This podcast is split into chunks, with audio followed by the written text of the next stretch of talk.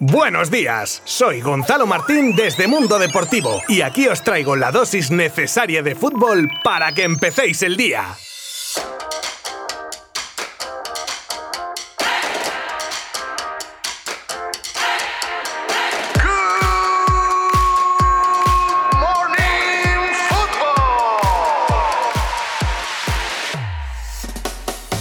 Bueno, bueno, vamos a partir de la base de que la selección de Lituania no es la Brasil de Pelé. Eso vaya por delante. Pero el papelón que tenían unos chavales que hace una semana quedaban fuera de una final europea y se encontraban de vacaciones, pues yo creo que es más que digno de mención, porque han dejado de ser la rojita durante 90 minutos para representar a España al máximo nivel donde lo tendrían que estar haciendo los Busquets, Coque, Gerard Moreno, Unai Simón, etc. Y sinceramente, algunos han salido de este partido pidiendo cita previa para entrar en la absoluta en breve, como por ejemplo Tubimendi, Gonzalo Villar, Brahim y otros cuantos. Los de Luis de la Fuente se deshicieron de una débil Lituania que en otros deportes bien, pero en fútbol están a un nivel un poco regulero. Respetos al máximo, ¿eh? Y les endosaron un 4-0 que podría haber sido una manita si la selección no hubiese fallado un penalti lanzado por Abel Ruiz. Los goles del combinado nacional los lograron Guillamón, Brahim, Miranda y Puado. Sin duda la factoría española tiene una muy buena base y no hay que desaprovecharlo. Miremos más lo que tenemos en casa, que seguro que estos chicos si fueran brasileños, por ejemplo, estaría media Europa encantada de pagar una millonada por ello.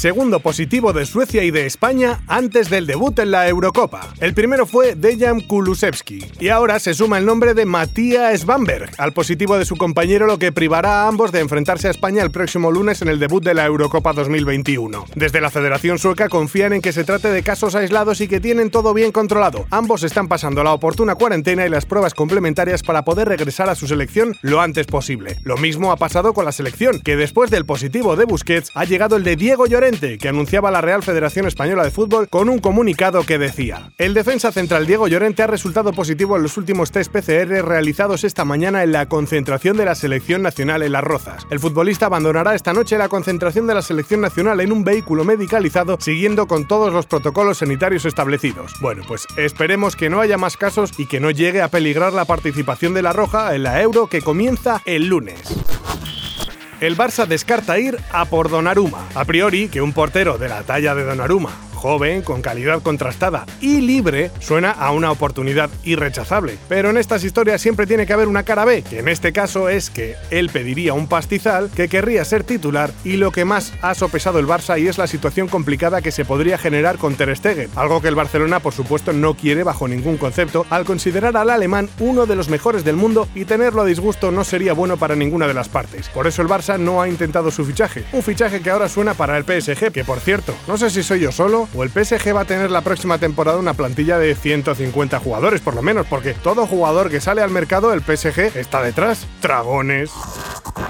El Athletic dice adiós a Moncayola. El joven centrocampista era uno de los jugadores pretendidos por el Athletic para reforzar su plantilla para la 2021-2022, pero para su desgracia ha renovado con el equipo rojillo 10 temporadas con una cláusula de 22 millones. Y os juro que he leído bien la noticia, ¿eh? que al principio pensé que me la habían colado y era que firmaba hasta 2022 con una cláusula de 10 millones. No, no, no, no, no. Hasta el año 2031 que ha firmado Moncayola. El Osasuna ha obrado así porque quieren que sea su buque insignia en el futuro y se pueda convertir en un icono del equipo como en su día fue el mítico Pachi Puñal.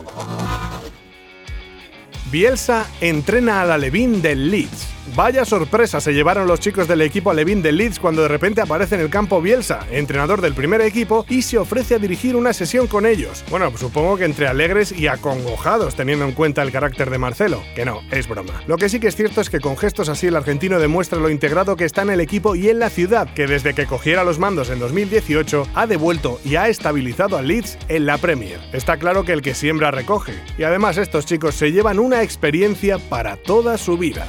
Hasta mañana. Mundo Deportivo te ha ofrecido Good Morning Football, la dosis necesaria de fútbol para comenzar el día.